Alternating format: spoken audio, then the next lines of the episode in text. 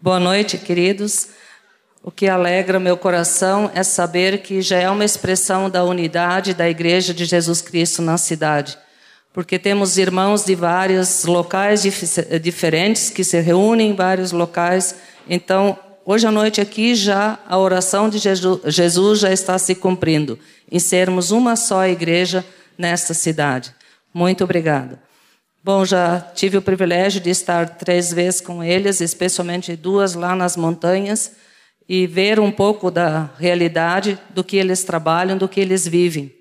Eles trabalham com a igreja lá nas montanhas, não é nas grandes cidades, Bogotá, Medellín, mas lá nas montanhas, onde realmente cada dia, como ele já falou e também Luzmar em outras reuniões, quando se despede de um irmão, não sabe se vai ter um novo encontro.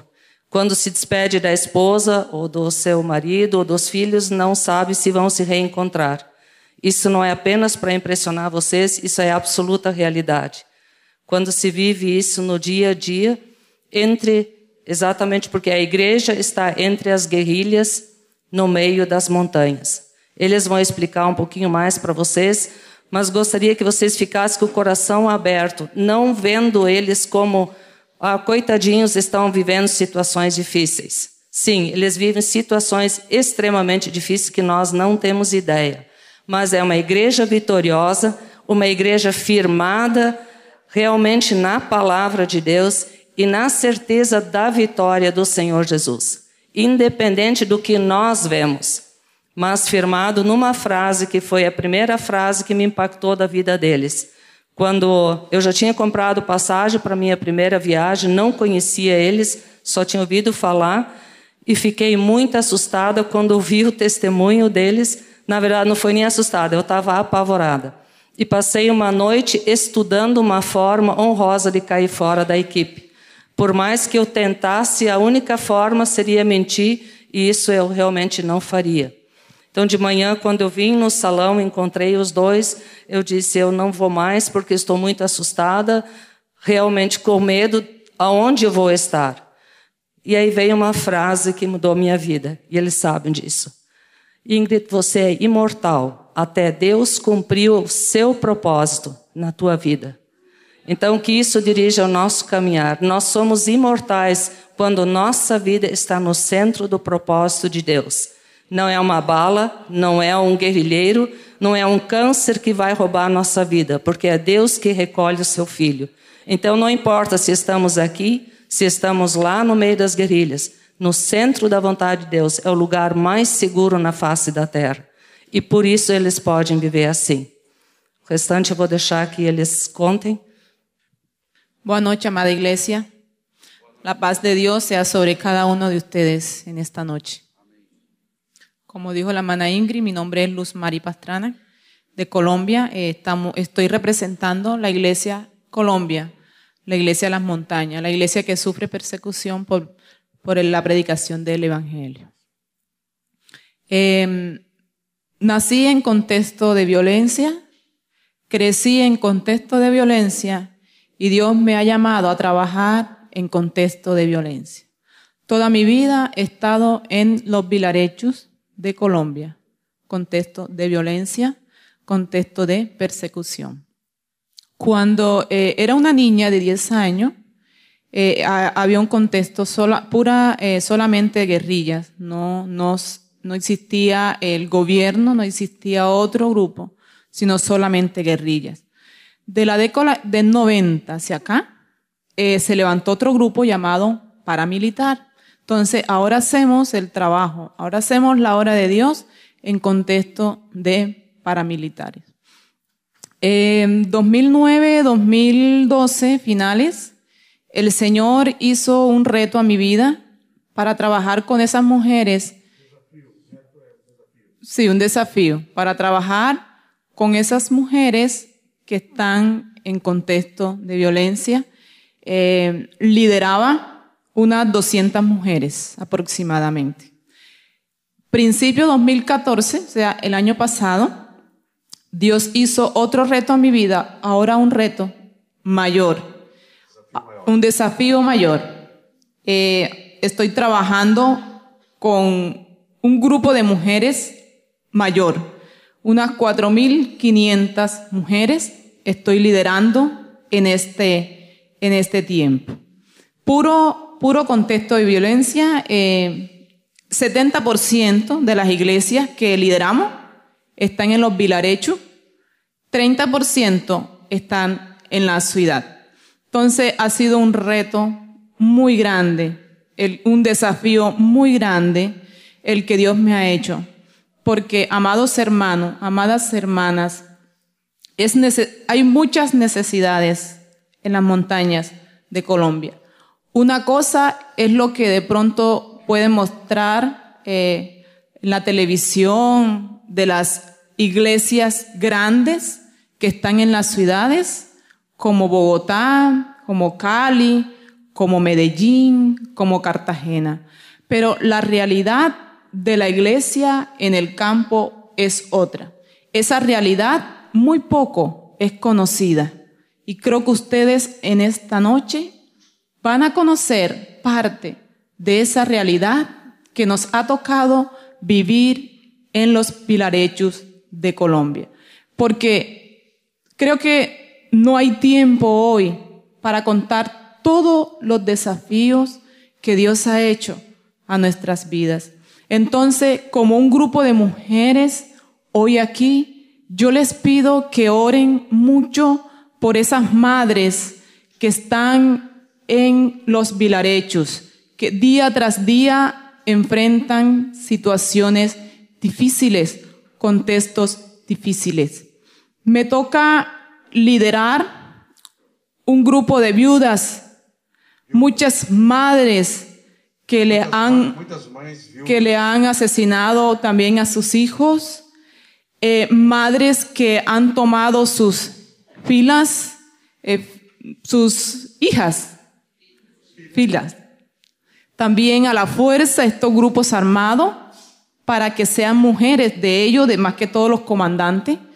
Y no es fácil eh, nosotros como mujer ver cómo se llevan tu hijo a la fuerza para reclutarlo para que tomen las armas y mucho más si son cristianos, es muy difícil. Es difícil ver esas madres con corazones destrozados porque toman a sus hijas a la fuerza y ellas no pueden hacer nada.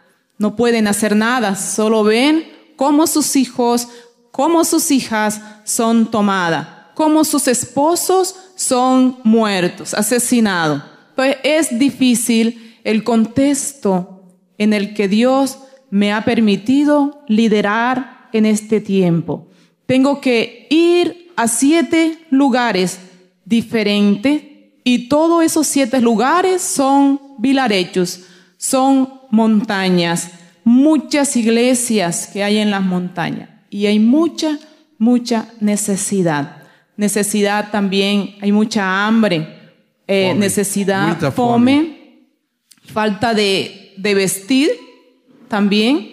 Entonces, eh, lo que hago es que en la ciudad, con hermanas que están mejor económicamente, eh, recolecto ropa, sí, recojo ropa usada, pero en buen estado, y las estamos llevando a esas mujeres para esos filos que necesitan en las montañas. Igualmente también recolectamos eh, mercados, comida, como arroz, millo, machor, todas esas cosas, azúcar, sal, todas esas cosas que son mercados, entonces las llevamos también para las montañas, para ayudar a esas personas que necesitan. Entonces, eso es más o menos panorama general de lo que estoy haciendo en este tiempo. El Señor me ha llamado a hacer eso. Y es difícil, pero al mismo tiempo creo que las oraciones de ustedes, porque estamos entendidos de que ustedes acá en esta iglesia de Brasil están orando mucho por nosotros en Colombia. Y creo que esas oraciones son las que han fortalecido nuestra vida para servir al Señor en esos contextos de violencia. Amén, amada iglesia. Entonces, que Dios me les bendiga ricamente. Amén. Buenas noches, amados hermanos. Qué gozo poder estar con ustedes en esta noche tan especial. Era un convite para jóvenes, más hay hermanos adultos. Eh, pareciera que toda la iglesia se movilizó para juntos adorar al Señor. El mayor motivo por el cual estamos aquí no es porque Medardo y Luz Mari vinieron de Colombia. El mayor motivo es que nuestro Señor Jesucristo pagó nuestro precio en la cruz del Calvario. Y gracias a ese sacrificio, hoy usted y yo podemos estar tranquilos y confiados. Amén. Amén. Quisiera invitarles a abrir su Biblia en la segunda epístola del apóstol San Pablo a Timoteo, segunda carta del apóstol Pablo a Timoteo, capítulo 1. Vamos a leer del verso 3 en adelante, testificando de la gracia de Dios es lo que quiero ah, compartir con ustedes en esta noche, testificando de la gracia de Dios. Voy a leer en castellano, ustedes siguen la lectura en portugués. Doy gracias a Dios, al cual sirvo desde, desde mis mayores con limpia conciencia, de que sin cesar me acuerdo de ti en mis oraciones noche y día, deseando verte al acordarme de tus lágrimas para llenarme de gozo, trayendo a la memoria la fe no fingida que hay en ti, la cual habitó primero en tu abuela Loida y en tu madre Unice, y estoy seguro que en ti también. Por lo cual te aconsejo que avives el fuego del don de Dios que está en ti por la imposición de mis manos. Porque no nos ha dado Dios espíritu de cobardía, sino de poder, amor y dominio propio. Por tanto, no te avergüences de dar testimonio de nuestro Señor, ni de mí preso suyo, sino participa de las aflicciones por el Evangelio según el poder de Dios quien nos salvó y nos llamó con llamamiento santo, no conforme a nuestras obras, sino según el propósito suyo y la gracia que nos fue dada en Cristo Jesús antes de los tiempos de los siglos. Pero que ahora ha sido manifiesta por la aparición de nuestro Salvador Jesucristo, el cual quitó la muerte y sacó a la luz a la vida y la inmortalidad por el Evangelio del cual yo fui constituido predicador y apóstol, maestro de los gentiles. Por lo cual asimismo padezco esto, pero no me avergüenzo, porque yo sé en quién he creído y estoy seguro que Él es poderoso para guardar mi depósito en aquel día. Retén la forma de las sanas palabras que de mí oíste, en la fe y en el amor que es en Cristo Jesús guarda el buen depósito por el Espíritu Santo que mora en nosotros. Ya sabes esto, que me abandonaron todos los que estaban en Asia, de los cuales son Figelo y Hermógenes. Tenga el Señor misericordia de la casa de Onesíforo, porque muchas veces me confortó y no se avergonzó de mis cadenas, sino que cuando estuvo en Roma me buscó solícitamente y me halló concédale el Señor que haya misericordia acerca que haya misericordia acerca del Señor en aquel día. Y cuánto nos ayudó en Éfeso, tú lo sabes mejor. Dios nos bendiga a través de esta palabra. Queridos hermanos, de acuerdo a los registros históricos que tenemos, esta carta que acabamos de leer es la última carta que el apóstol Pablo escribe. Algunos consideran que este es el testamento de Pablo. Algunos toman esta carta para mostrar los deseos que habían en el corazón del apóstol en relación a la continuidad del Evangelio posterior a su muerte. Las condiciones que Pablo vive al momento de escribir esta carta no son las mejores. Está en una prisión y debo hacer diferencia que no es la prisión domiciliaria que se le dio en Roma por primera vez. La primera vez que Pablo estuvo preso fue algo así como casa por cárcel. Se le permitía que hermanos vinieran, falaran con él, él dirigía la iglesia desde una casa en prisión. Mas en esta ocasión el apóstol está en una cárcel y la historia dice que no solo estaba en una cárcel, estaba en un calabozo, el lugar más inhóspito de una cárcel. Mas no solamente estaba en un calabozo, estaba en un cepo, donde sus pies un y sus- tronco. sus manos estaban amarrados en cadenas, solo por una causa, por seguir a Jesucristo. No había otra razón.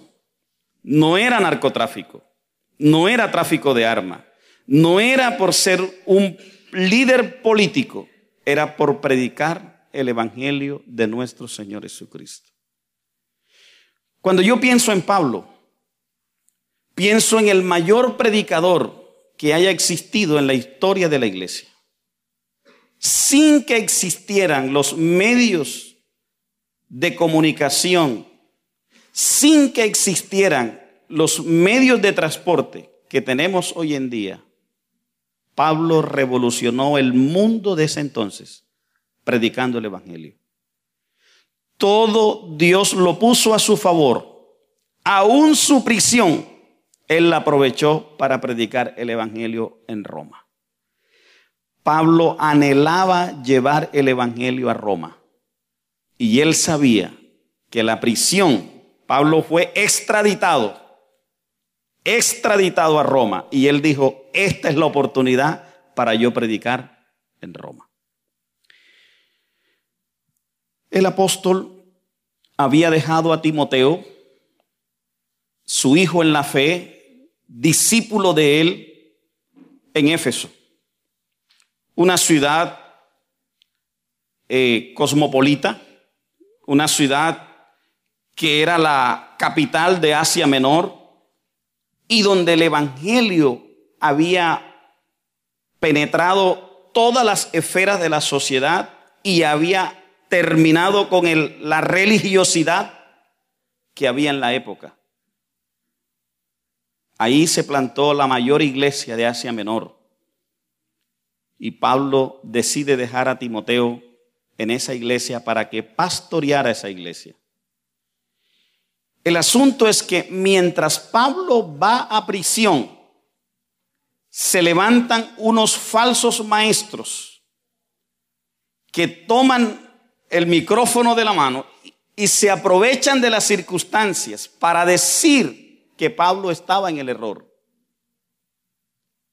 Y no Timoteo, erro, que Paulo estava no erro. y Timoteo empieza a sentir vergüenza. Timoteo empieza a sentir confusión. No es Timoteo quien escribe la carta para animar a Pablo. Es Pablo quien escribe la carta para animar a Timoteo. Debería ser todo lo contrario. Debería ser inverso. Timoteo tiene unas crisis de fe. Timoteo tiene una confusión en su mente. Y Dios, a través de Pablo, va a alentar a este hombre. Cuando uno e- empieza leyendo la carta, se da cuenta que Pablo tenía un profundo afecto de padre hacia hijo. Lo miraba como un hijo. Y Pablo da un testimonio de Timoteo. Timoteo, tú eres un cristiano de segunda generación. o de tercera generación. Primero su madre, su abuela, después su madre y después él. Dicen los historiadores de la iglesia que cada tercera generación se levanta apostasía en el pueblo de Dios. La generación que nació en Egipto, en el pueblo de Israel, no fue la misma que entró a la tierra prometida. Esa murió en el desierto. Los que nacieron en el desierto entraron a la tierra prometida. Y después de los que entraron a la tierra prometida, se levantó una generación que no conoció al Señor. En la historia de la iglesia ha sido lo mismo. Siempre después de tercera generación, la fe se diluye, la fe se trata de extinguir. Y por eso Pablo le apuesta a un joven, a una persona que tiene por delante toda una vida para seguir adelante con el mensaje del Evangelio. Cuando Pablo dice, deseo verte para acordarme de tus lágrimas, para llenarme de gozo, es como una contradicción. Pablo lembras las lágrimas de Timoteo y se llena de gozo. Algunos dicen que el día que capturaron a Pablo, Timoteo estaba con él y Timoteo se puso a llorar. Y cuando Pablo lembra eso, ese, ese momento en que Timoteo queda llorando, a Pablo no le entristece, a Pablo le llena de gozo. Por eso Pablo le dice a Timoteo, aviva el fuego del don de Dios que está en ti. Viva el fuego. No estés triste. No estés como una persona desesperanzada. Tú eres un hombre de ministerio. Levántate, Timoteo, y sigue con este mensaje. Voy a mencionar un término que se repite tres veces y es el término avergonzarse, que es avergoñar, ¿no? Verso 8. Pablo le dice a Timoteo, por tanto, no te avergüences o no te avergüeñes. No te avergüences. De dar testimonio de nuestro Señor Jesucristo. Esta palabra en el término original en griego tiene dos connotaciones. Estar avergoñado y ser avergoñado. Hay una diferencia. Usted puede avergoñarse sin que nadie le diga nada. Mas usted puede ser avergoñado por otra persona. Pablo usa un término cualquiera que sea la circunstancia, sea que otros te estén avergoñando, o sea que tú mismo te estés avergoñando, no lo hagas. Y no te avergüeñes ni de mí, no sientas vergüenza de mí, porque muchos se burlaban de Pablo, de Timoteo. ¿Vas a seguir? ¿Vas a terminar en una prisión en Roma? ¿Vas a terminar en un trompo? ¿Vas a terminar con tus manos atadas? No sigas, Timoteo. Los falsos predicadores o maestros que habían en la época hacían las cosas a su manera y vivían bien. Pablo está en la verdad y está en persecución.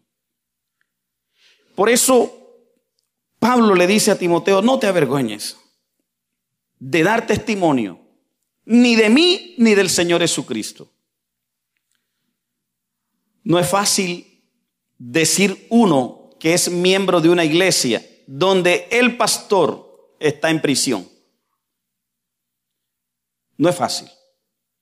Más si sabemos que está en prisión por predicar el Evangelio, por una persecución religiosa, mucho mayor.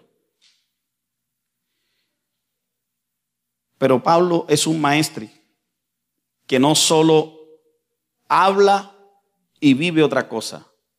Pablo lo que fala, lo vive. En el verso 12 le dice, por lo cual, asimismo padezco esto, pero no me avergoño. Yo estoy sufriendo la cadena. Yo no tengo vergüenza. Yo no me avergüeño. Yo sé en quién he creído. Yo sé quién es mi Señor. Yo sigo a Jesucristo y no me avergüeño de ello. Y la última vez es en el verso 16, donde Pablo da testimonio de un hermano, donde él dice, tenga el Señor misericordia de la casa de Onesíforo, porque muchas veces me confortó y no, este hermano, este hermano... Um momentinho só, por favor. É, todos estão entendendo? Sim, tá bem? Tem alguém que não está entendendo? Todos estão entendendo, tá bem clarinho, né? Tá bom. É, é o dom de interpretação de línguas, aleluia. Gloria a Dios. ¿no? Notes, queridos, que esta tercera vez que encontramos esta palabra es para Pablo lembrar el testimonio de un hermano llamado Onesíforo, que cuando Pablo estuvo preso en Roma, en su primera prisión, en una casa, él buscaba a Pablo y lo ayudaba y les, le brindó socorro, ayuda. Y por esa causa este hermano fue decapitado. Por eso Pablo dice, fala de esa forma, tenga el Señor misericordia de la casa, no del lugar, de la familia de Onesíforo, de su esposa, de sus hijos, porque él cuando yo estuve en Roma me buscó solícitamente y no se avergoñó. Amados hermanos, ¿no sienten ustedes que estamos viviendo un tiempo parecido hoy, donde el mundo, el, el secularismo y las nuevas filosofías tratan de avergoñar a nosotros los cristianos? Es una lástima ver cómo nuestra sociedad hoy se ha levantado contra la iglesia para avergoñar a la iglesia. Hoy no se hace diferencia entre el falso cristiano y el verdadero cristiano. Usted y yo estamos pagando un precio similar. Mas, amados hermanos, no nos avergoñemos de nuestro Señor Jesucristo. Él es nuestro Rey. Él es nuestro Señor. Él vive. Bendito sea el Señor. No adoramos un Dios muerto, adoramos un Dios vivo. Y eso es lo que Pablo le está diciendo a Timoteo. Aviva el fuego del don de Dios que está en ti. Uso esta palabra para decirles a ustedes, mis queridos hermanos, vengo de un país donde muchas veces pareciera que esta palabra recobra vida, literalmente. Porque no ha sido fácil testificar el Evangelio de nuestro Señor Jesucristo en un contexto de violencia. Colombia tiene el conflicto armado ilegal más duradero de América Latina. 60 años. Unas guerrillas marxistas, helenistas, tomaron las armas para un día llegar al poder por la fuerza. Y no lo han podido. Creo que no lo van a poder tampoco. 40 años después, es decir, 20 años atrás, un grupo de hacendados, comerciantes, Fazendeiros, facenderos, tomaron las armas por su propia cuenta para defender su- sus bienes, su casa, su familia, porque el gobierno no hacía presencia. Y estos dos grupos, este último conocido como los paramilitares, o a nivel político se le dio un nombre de Autodefensas Unidas de Colombia. Y estos dos grupos han venido peleándose entre sí. Se pelean entre sí, pero también pelean contra el Estado. Mas, mis queridos hermanos, hay un dato muy interesante que usted quizás no conoce. Colombia es un país con unas características particulares, entre ellas la evangelización de Colombia. Ustedes pueden lembrar que Colombia, en su colonia española, de la mano de la colonización, llegó la religión católica. Y la religión oficial del Estado por años fue la religión, la religión católica.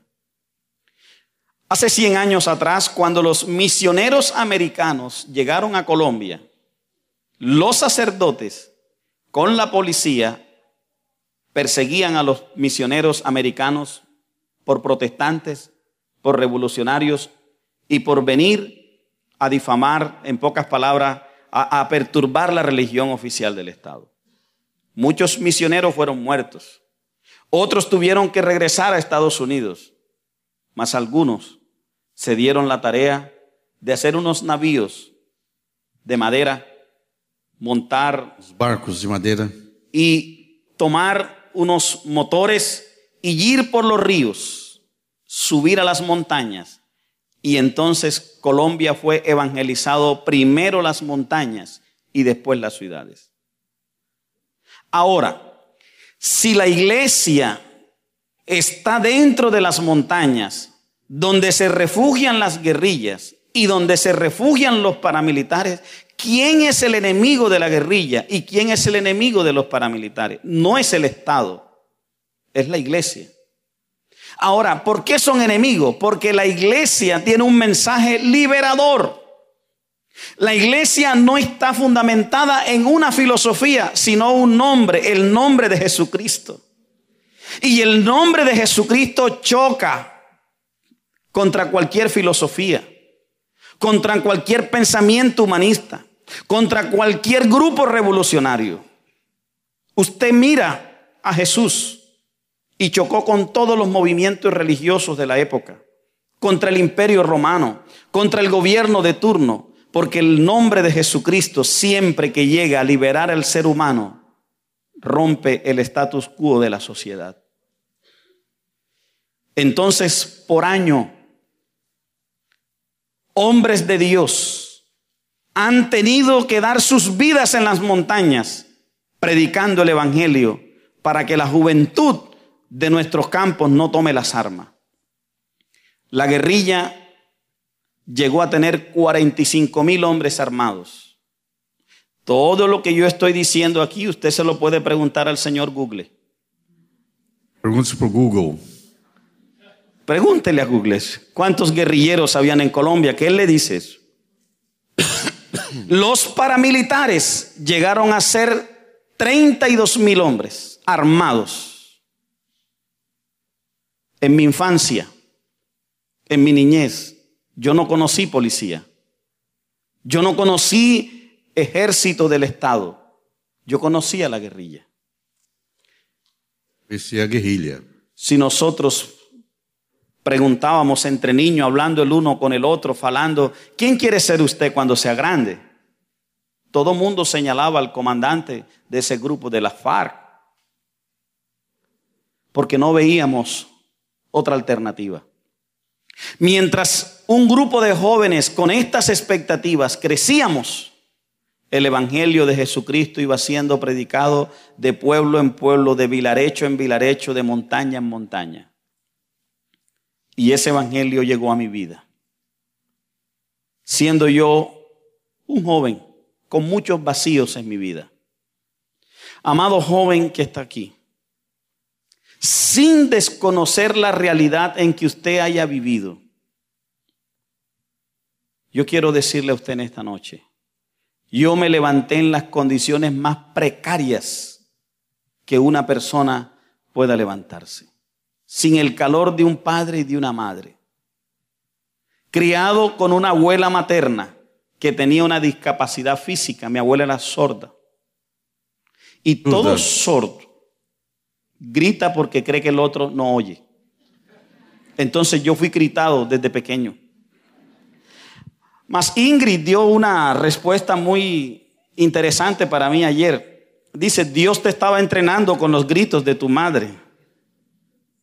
Para que cuando estos otros hombres te gritaran, tú no tuvieras miedo. Y yo creo que es así. Dios entrena a sus hijos de la manera como Él quiere. Dios va equipando a sus hijos como Él quiere. Y desde esa, de ese vacío de un padre y de una madre, Dios estaba trabajando en mi vida. Yo conocí al Señor Jesucristo en el momento que los paramilitares estaban fundando la organización. Y yo vengo hoy, no de Medellín, como dijo mi esposa, no vengo de Cartagena, no vengo de Bogotá, yo vengo de las montañas de Colombia. YouTube, usted escribe mi pueblo, Santa Fe de Ralito, y ahí sale todos los vídeos, los filmes que usted quiera saber de Santa Fe Ralito. El centro de entrenamiento y de reclutamiento más grande que tuvieron las Autodefensas Unidas de Colombia. De allí me llamó el Señor. Con un mensaje distinto. No con un mensaje de ideología sin embargo, amados hermanos, fue a un precio muy alto. Yo sé lo que es vivir una amenaza de muerte en las montañas. Yo sé lo que es recoger miembros de iglesia que fueron asesinados por los grupos armados ilegales. Pensando en que iba a compartir a jóvenes, traté de pensar qué testimonio le comparto a los jóvenes. Recuerdo en una ocasión que estaba al frente de una organización juvenil que llamamos Unión Juvenil Evangélica del Caribe. Unión, Juvenil. Evangélicas del Caribe. Y siendo yo presidente de ese grupo de jóvenes, había una junta de cinco personas, presidente, vicepresidente, secretario, tesorero y fiscal. Pensando en compartir con jóvenes, recuerdo que el fiscal, un joven llamado Felipe, los paramilitares lo asesinaron siendo miembro de nuestra junta. Presidentes de grupos juveniles de las montañas de Colombia eran asesinados porque ellos no seguían las armas a la fuerza. Esta palabra que hoy he compartido con ustedes muchas veces fue aplicada literalmente a esos jóvenes. No se avergüence de nuestro Señor Jesucristo. No se avergüeñe de nuestro Señor Jesucristo. Porque Él es fiel y justo para sustentarnos. Cuando Dios me llamó a predicar, tenía escasamente 19 años. Como estamos hablando de no avergoñarnos, voy a decir lo siguiente. A mí no me da vergüenza o vergüenza decir, yo me puse calzado en mis pies después de ser cristiano evangélico. Antes no lo tuve. Tenía zapato antes de me convertir. Viví la pobreza, la miseria.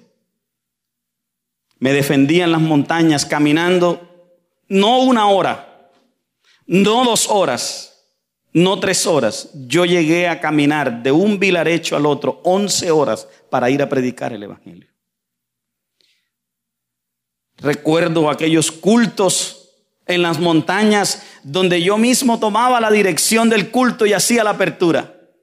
Después yo mismo cantaba el oor y después yo mismo predicaba porque no había quien me acompañara. Mas el gozo de mi vida era saber que siempre una, dos, tres, hasta siete personas juntos rendían su, su vida al Señor. Ese era mi gozo. Regresaba a mi casa después de caminar cuatro o cinco horas a mi pueblo, dándole gracias a Dios porque cuatro vidas, cinco vidas habían rendido su vida a Él. Y diciéndole, Señor, dame fuerza para seguir a predicar nuevamente. Varias veces en la noche fui encontrado por las rúas.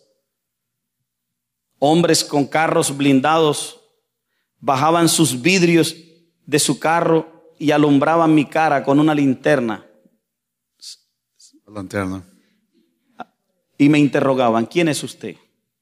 ¿De dónde viene? ¿Para dónde va? Y siempre terminaban con esta última frase, no es bueno que usted ande por aquí solo. Cuando ese grupo armado ilegal llamado paramilitares llegó a Colombia, se formó en Colombia, no se conocía como paramilitares, no se conocía como autodefensa, los llamábamos los mochacabezas, porque le cortaban las, las cabezas a las personas. Ahí en YouTube están todos esos videos. Era conhecido como os cortadores de cabeça. Ahí en YouTube están los videos montados que en algunas plazas públicas jugaban fútbol con las cabezas de las personas. Ahí está en YouTube. Está no YouTube isso, pode ver. Jogando futebol com as cabeças das pessoas. Mas Dios con su gracia me fortalecía. Allí en un contexto donde, donde los, las guerrillas habían repartido casas a las personas en unas fincas, haciendas, y, y daban parcelas grandes a, los, a los campesinos, allí me llevó el Señor. Dava lotes de terras para os, os campesinos para trabalhar. Camponeses. 28 de diciembre del 98 hubo un enfrentamiento entre los paramilitares y las autodefensas. 58 personas fueron asesinados, entre ellos campesinos. Ahí estaba yo predicando el Evangelio. Y allí se fundó una iglesia. No sé si Ingrid conoció esa iglesia, donde está el pastor Herme. Allí se fundó esa iglesia. Sim, hermana.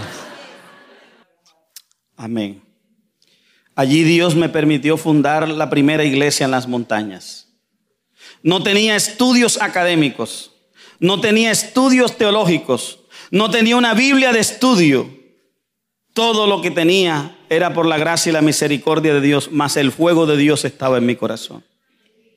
Amado hermano, nosotros tenemos las condiciones mejores para predicar hoy. Si usted amado hermano, aún no tiene nada que decir hoy porque nunca ha ido a un seminario a estudiar teología. Você ainda não tem nada para dizer hoje? Si usted nunca ha recibido una Biblia de estudio, un curso de, de predicación y cree que no es capaz de predicar, diga una cosa al mundo, diga que usted era ciego y ahora ve y eso es suficiente. Porque siempre que testificamos que Cristo es el Señor de nuestra vida, Él nos bendice con lo que hablamos. Pablo le dice a Timoteo, no te avergüeñes. Sigue adelante. Nosotros en Colombia, en las montañas, vivimos una presión, pero eso no quiere decir que ustedes no estén en presión. Ustedes también tienen unas presiones hoy. El mundo, la política internacional, las nuevas filosofías, el humanismo, aquello que está tratando de atrapar a la juventud, atrapar a nuestras personas. Y muchos se rinden ante los pies del consumismo. Usted también tiene que enfrentar su propio desafío. Usted también tiene que elegir en algún momento si usted sigue la corriente de este mundo o usted sigue los principios que nuestro Señor Jesucristo ha establecido. El hermano Andrés, fundador de Puertas Abiertas, dice algo muy interesante. Irmão André, La persecución, siempre que una persona predique la palabra, tendrá persecución. Cuando la palabra de Dios es aplicada literalmente en nuestra vida, nos vamos a meter en problemas. Con la empresa, con la facultad donde estudiamos, con el, eh, con el, eh, el gremio empresarial, en fin, la palabra de Dios siempre que se aplica gatos. nos, nos genera problemas. quiero testificar hoy que la gracia de Dios ha sido tan buena conmigo que después de pensar que las fuerzas no me alcanzaban, yo sé que es pasar una noche de rodillas diciéndole, Señor, ¿qué hago? Mas Dios con su gracia. Rodilha é a noite de joelhos. Mas Dios siempre dando palabra a nuestro corazón. Dios siempre avivando el juego del Espíritu Santo en nosotros para seguir adelante.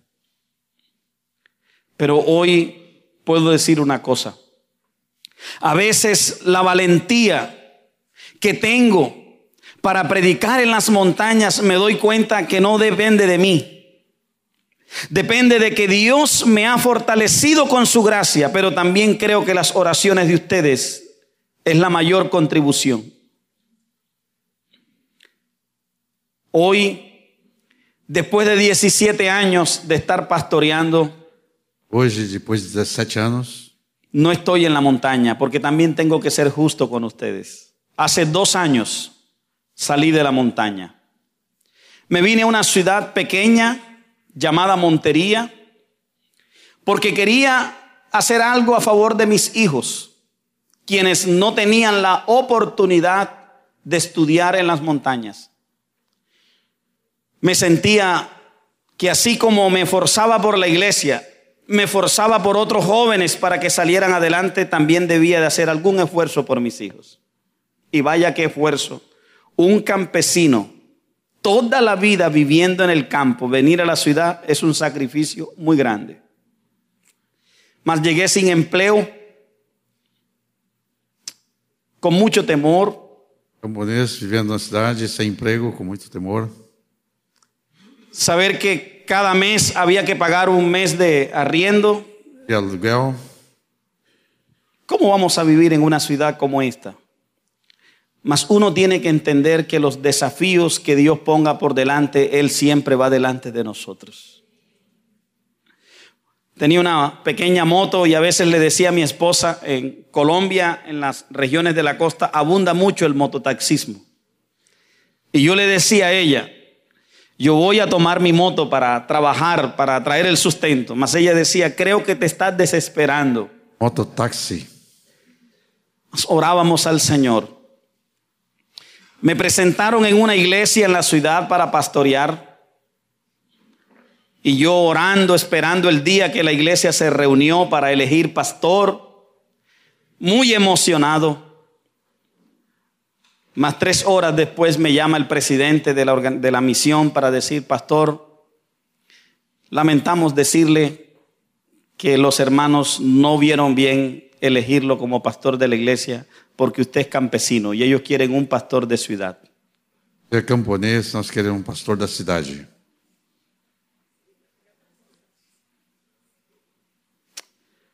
Agradezco a Dios, tenía ya la amistad con Ingrid, los hermanos de a fin de proclamar, empezamos a mandar cartas, correos, y ahí nos llegaba mes a mes nuestro sustento, mes a mes. El 16, el 10 de junio del 2013, un grupo de pastores, nunca olvidaré, 198 pastores. Todo ese concilio se reunió para elegir una nueva junta. De esa nueva junta, solo uno está vinculado laboralmente, es el presidente. Y ese día, misteriosamente, 117 pastores votaron a mi favor para que yo fuera presidente de esa organización. A partir del 2014, Dios ha entregado en nuestras manos la responsabilidad de cuidar de 283 iglesias y el 70% de ellas están en zonas de conflicto. Están en zonas donde predominan los grupos paramilitares. Mas ahora entiendo una cosa. Los 17 años atrás, Dios me estaba entrenando, formando a mí para ahora cuidar de esos hermanos. Quiero agradecer a Dios y quiero agradecer a todos ustedes que aún sin conocerme han orado por mí, He visto pastores, líderes que se acercan, Medardo. Ya te conocía por la revista, ya te había visto en noticias. Amados hermanos, su oración para mí vale mucho. Y eso me hace entender una cosa, que vamos hacia un buen camino como iglesia. Porque tenemos que acabar con ese dicho de iglesia libre iglesia sufriente. Iglesia perseguida, iglesia libre. La iglesia de nuestro Señor Jesucristo es una sola. Y si un miembro del cuerpo sufre, todos los demás sufren con él. No debe existir iglesia perseguida y iglesia libre. Somos una sola iglesia. Yo he venido a Brasil y me he sentido como si pareciera que ustedes me conocieran, como si fuera miembro de su iglesia, como si yo hiciera parte de la vida de ustedes. Y déjenme decirle una cosa, amado hermano. Eso me hace regresar a Colombia con más fortaleza, con más vigor, porque eso me hace entender que no estoy solo, que mientras yo transito por una rúa, en una moto, en un caballo, hay un cuerpo, hay un grupo de hermanos y hermanas clamando al Señor por mi vida. Y yo sé que su oración, amado hermano, puede hacerme invisible ante aquellos que quieren hacerme daño. Su oración puede romper cadenas de maldad que vengan contra mi vida, porque la Biblia dice que la oración del justo puede mucho. Y yo creo, amados hermanos, que tenemos que orar fuertemente por América Latina. América Latina ha venido cayendo en una trampa internacional muy peligrosa. Uma armadilha internacional perigosa. Usted mire cómo está Venezuela. Vaya, mire cómo está Bolivia. Y usted mirará de una u otra forma la alianza estratégica de la presidenta de ustedes con esos países. Oremos por América Latina. Europa ni Estados Unidos de Norteamérica le interesa la unidad de América Latina. Nosotros tenemos que ser inteligentes. Mas en América Latina hay mucho pueblo doblando rodillas, bendito sea el Señor. Y mientras el pueblo de Dios ora, algo tiene que pasar. Allá afuera, hoy están pasando muchas cosas aquí en Puerto Alegre, celebración del Día de los Enamorados, muchas cosas están pasando, mas aquí hay una iglesia adorando al Rey de Reyes y Señor de Señores. Creo que Dios está levantando un pueblo numeroso en América Latina. Y Dios, amados hermanos, necesita de hombres y mujeres que no se avergüenzen. Yo hoy le digo a usted, si usted está viviendo un momento difícil en su expresa por dar testimonio de Jesús, no se avergüenze. Si usted hoy en su universidad, en la facultad donde usted estudia, está viviendo un momento de vergüenza, no se avergüenze de nuestro Señor Jesucristo. Porque ese Dios dice en su palabra, en el libro de Marcos, que todo el que se avergoñare de él y de sus palabras, él también se avergonzará de él cuando venga en su gloria con sus santos ángeles. A mí me ha tocado vivir la fe en un país restringido y violento, mas no me avergüeño porque yo sé en quién he creído. Vamos a estar en pie, amados hermanos.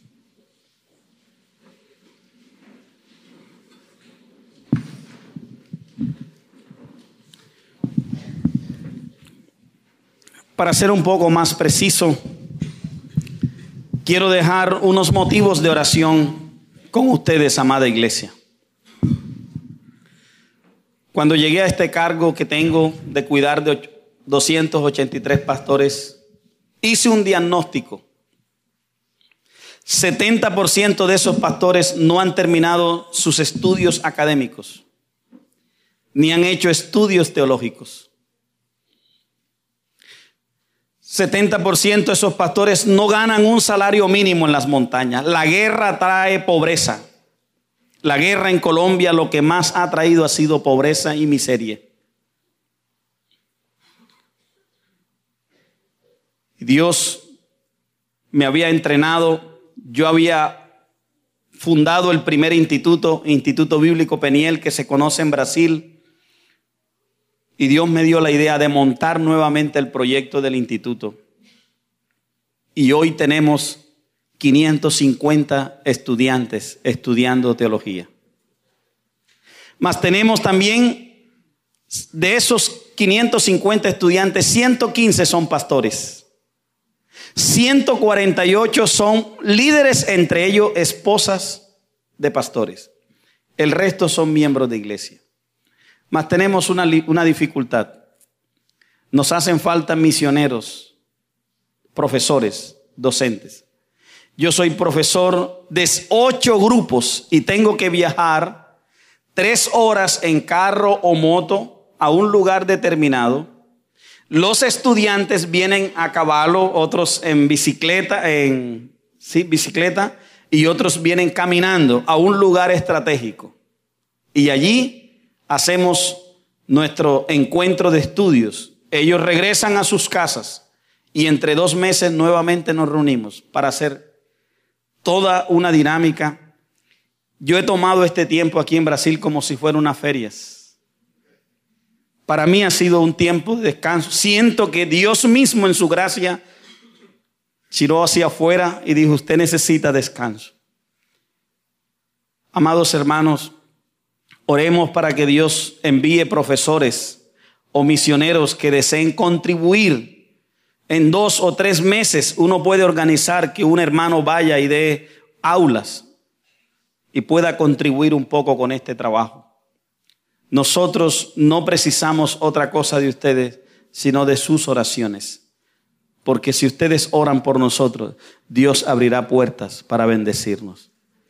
A veces créanme que me siento cansado. A veces mis piernas no dan más. Y no es fácil mas este es mi trabajo y sé que lo hago con amor, confiando que Dios un día sabrá recompensar todo nuestro esfuerzo. Por diosidencia, no por coincidencia, diosidencia. Después de yo haber sido elegido presidente de la misión, mi esposa fue elegida presidenta de la organización de mujeres. Entonces por eso eh, hacemos el trabajo juntos, viajamos a muchos lugares a cuidar de los pastores en la montaña. Amados hermanos, si una cosa le parte el corazón a usted como pastor, es ver otro pastor que le ha servido a Dios por 30 o 40 años, que no tenga un bienestar para su familia. Pastores que han fundado tres, cuatro, cinco iglesias y hoy estén viviendo condiciones precarias ellos lo han dado todo por el Señor, solo con la mirada puesta en Jesús. Hay veces que hemos tenido que dejar nuestra ropa porque ellos la necesitan más que nosotros. Tenemos dos hijos que están con nosotros en casa y han aprendido lo mismo. A veces dicen, padre, ¿será que puedo dar los zapatos al hijo del pastor? Ya hablé con él y me dice que no tiene. Dice, sí, mi hijo, dalo porque Dios ha sido fiel con nosotros. Amada iglesia, oremos para que Dios levante un pueblo poderoso en Colombia. Yo sé que ustedes conocen mucho de los movimientos que hay en Medellín, en Bogotá, pero esa es otra Colombia. Aquellos movimientos que se están dando en las grandes ciudades nos están llevando a nosotros también al ojo del huracán, llegamos nosotros. ¿Por qué? Porque esos movimientos van de la mano de los movimientos proféticos, apostólicos, donde solo la teología de la prosperidad tiene cabida.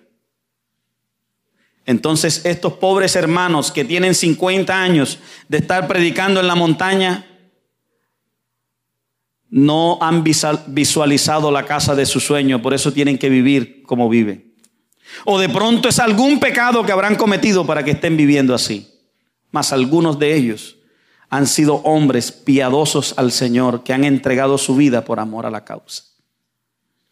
Uno sabe que mientras un joven crece, sale a la ciudad para buscar nueva oportunidad.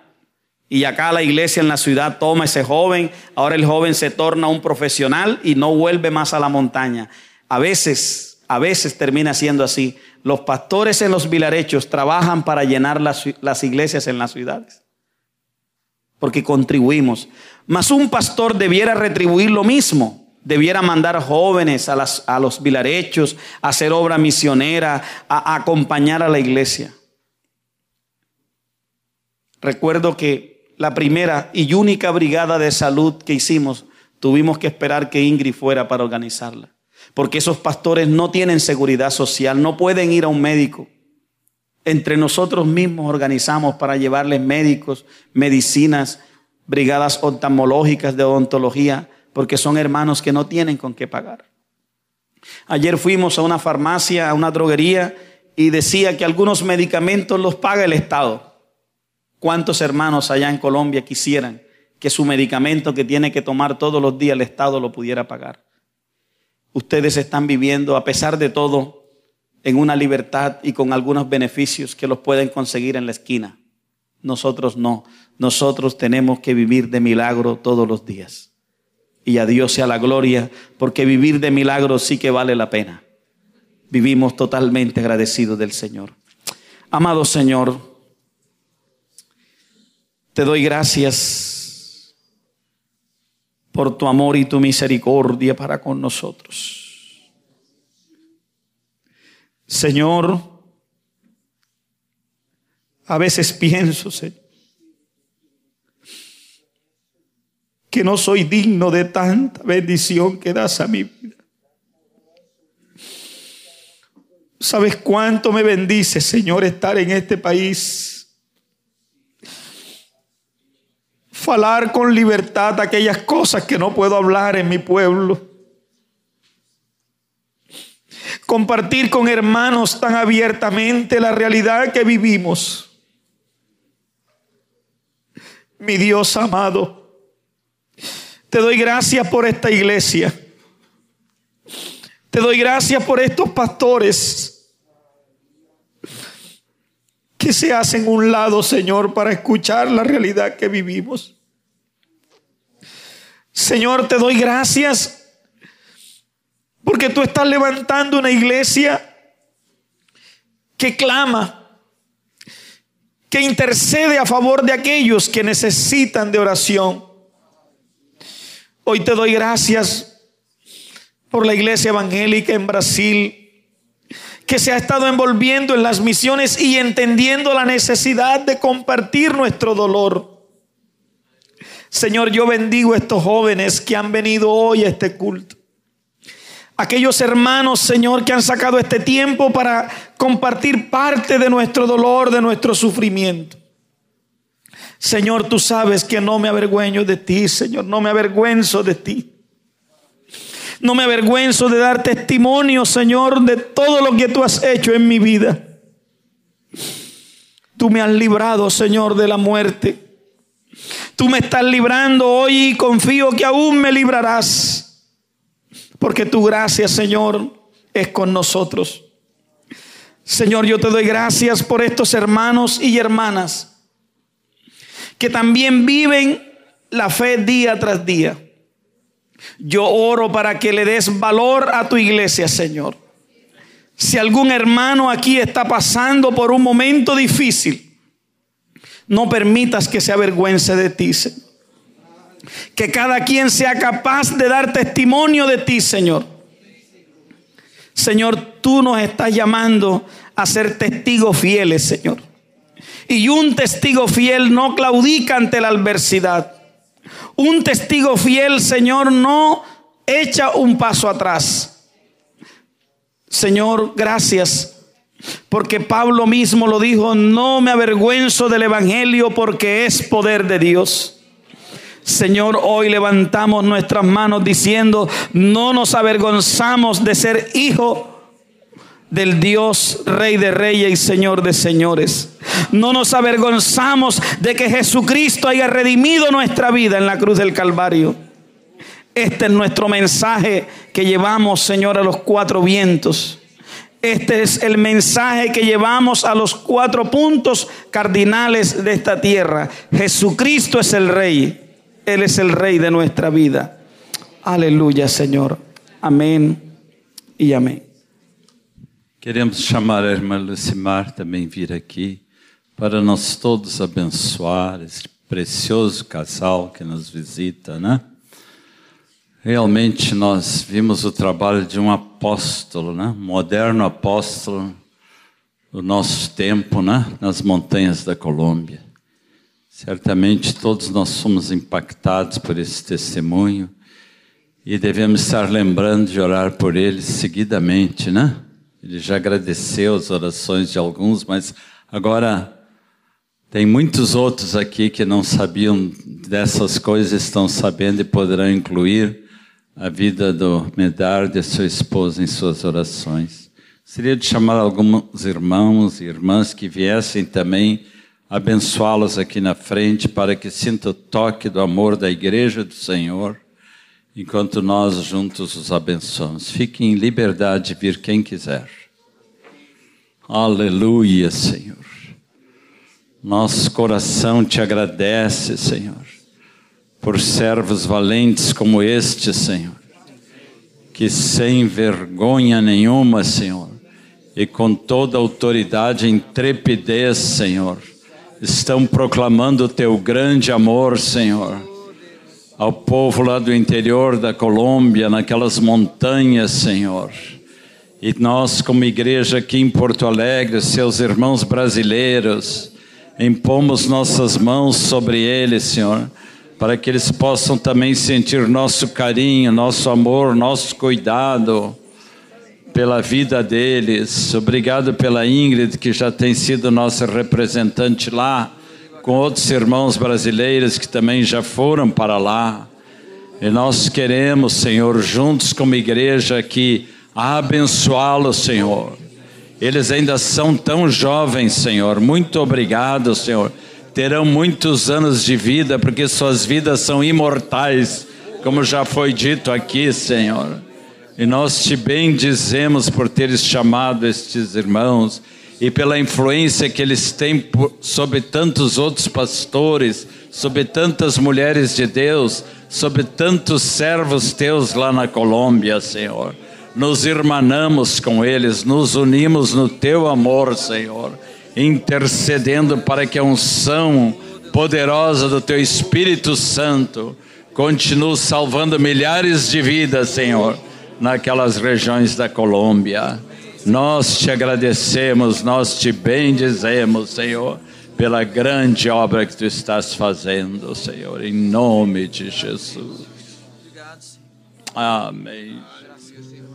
Abençoamos mesmo, Senhor, a vida desses teus servos, Senhor, que chegaram até aqui, Senhor, demonstraram o seu grande valor aqui, Senhor.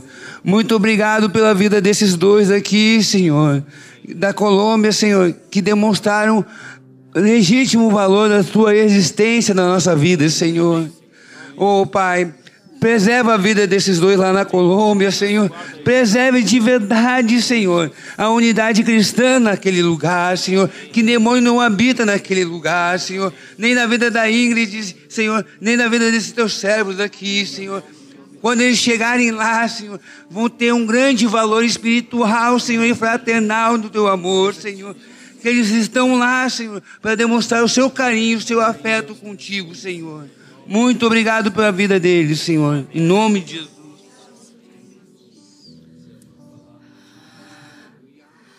Obrigado, Pai, por essa oportunidade de sermos um em Ti, Senhor. Obrigado pela alegria de te pertencer, Senhor de vermos o quanto tu nos tens feito parte, Senhor, do teu propósito eterno sobre toda a face da terra, Senhor. Ó Senhor, e neste momento, Senhor, anda por aquelas veredas, anda por aquelas ruas, por aquelas vilas, Senhor, animando cada um dos pastores, Pai. Cada um daqueles que não tem um título porque algum homem lhe deu, Senhor, mas porque assumiram o posto de cuidar dos seus irmãos, Senhor ouviram apenas esse chamado de Ti, Senhor. Obrigado, Pai, por cada uma daquelas irmãs, Pai.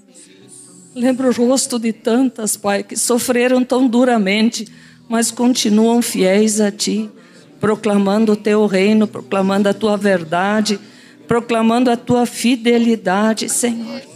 Apesar de tudo, que possamos aprender com esses irmãos, essas irmãs, Senhor com essas crianças que confiam em Ti, Senhor. Por isso, neste momento, quero levantar um clamor pelo Juan e pelo Andres, os filhos de Medar de Luz, Senhor. Guarda-os na concha da tua mão, Senhor.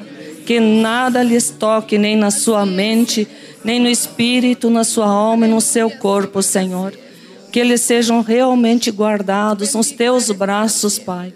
E tudo o que eles têm visto dos seus pais, todas as dificuldades que eles têm passado, os medos de perderem os seus pais, não venha tocar no seu coração, mas fortalecê-los a olhar somente para ti, Senhor. Guarda cada coração, Senhor. Te exaltamos e te glorificamos em nome de Jesus. Amém, Senhor. Amém. Queridos, eu só quero dizer ainda para vocês, eles não falaram aqui, mas a violência chegou na casa deles. Medardo teve um irmão assassinado. Luz Mário, creio que alguns ouviram, uma semana depois que eu saí daquele lugar onde se formaram os paramilitares, que eu conheço por Corinto, o cunhado dela foi assassinado. Nós vimos as fotos, ele foi picado em pedaços. Retaliação, os mais diferentes motivos. Então, eles não estão falando que os outros passaram. Para eles, a frase é real. Eles são imortais, até Deus cumprir o propósito na vida deles. E eles continuam, e assim a gente vê, eu sempre digo que lá é uma grande escola de perdão, em atitude prática. Quando você vê uma irmã estuprada na frente da sua família, uma jovem que diz que consegue perdoar os matadores do seu pai, do seu irmão de nove anos, do seu irmão de sete, e vem comunicar ao seu pastor que ela perdoou esses matadores, porque ela queria estar junto na ceia. E no outro domingo ela está lá louvando a Deus e cantando: Meu Deus é fiel. Então é uma escola de atitude prática, que possamos aprender com eles e sustentá-los em oração. Só isso. Amém. No final, eu tenho algumas camisetas ali a fim de proclamar. Quem quiser dar uma olhada ou comprar alguma, ok? Obrigada. A fim de proclamar é uma missão pequena. Começou nosso querido irmão Siegfried Zius, fundou essa pequena missão e através do ministério da vida dele, agora um, os outros que ajudam a ele se juntaram a eles, entre os quais aqui temos o Tober, a Ingrid e outros irmãos que ajudam. É, essa pequena missão tem apoiado Cuba por muitos anos, levou levando uma ajuda, um apoio, o um amor a Cuba. Depois, agora é, tem investido na Guiné-Bissau, através do Jorge, que começou a igreja lá, em Quebo, Guiné-Conakry, e agora mais ultimamente tem apoiado a igreja na Colômbia, a igreja nas montanhas principalmente, né? E então nós damos graças por esses irmãos e por esse trabalho de apoio à igreja. É um braço estendido, né, para ajudar. Então os irmãos quiserem saber mais sobre a missão, procure a Ingrid, o Tober. É, e também, se quiser participar mais, apoiar mais, fale com eles que eles vão te orientar como você pode fazer isso. Amém? Graças a Deus por trabalho dos irmãos. Aleluia. Querido irmão pastor Medardo, esposa Luz Mari, leve nosso abraço à igreja na Colômbia, igreja das montanhas e disse para eles que tem uma igreja aqui no sul do Brasil que está orando por eles lá. Então, vamos fazer o compromisso né, de lembrar da igreja na Colômbia. Deus abençoe vocês todos, em nome de Jesus. Amanhã estamos aqui, às 19 horas, temos um encontro da igreja. Amém.